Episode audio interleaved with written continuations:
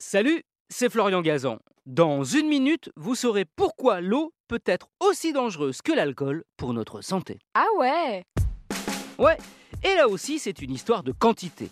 On nous rabâche souvent que c'est important de s'hydrater régulièrement. C'est vrai, notre organisme est composé à deux tiers d'eau qui assure de nombreuses fonctions vitales. Et naturellement, nous en brûlons, si je puis dire, 2 litres et demi par jour. Or, c'est avéré, si nous perdons plus de 15% de notre poids en eau, nous sommes en danger de mort.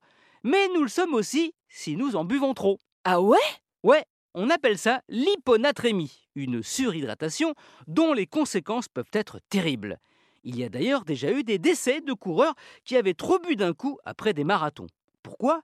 Eh bien car dans ce cas, nos reins n'éliminent plus l'eau assez vite et les sels minéraux dont notre corps a besoin sont dilués. La conséquence, c'est que ce surplus d'eau s'infiltre dans les cellules du système nerveux.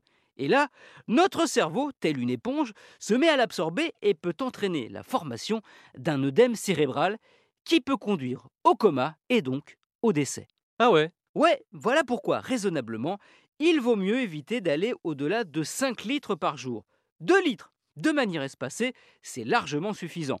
Surtout que le reste de notre alimentation, fruits et légumes notamment, nous en amène déjà un litre sans que nous nous en apercevions. De toute façon, si vous buvez trop d'eau, votre corps vous enverra des signaux. Urine transparente, maux de tête, nausées, gonflement des mains et décoloration des lèvres. Finalement, l'eau, ben, c'est comme l'alcool, avec modération.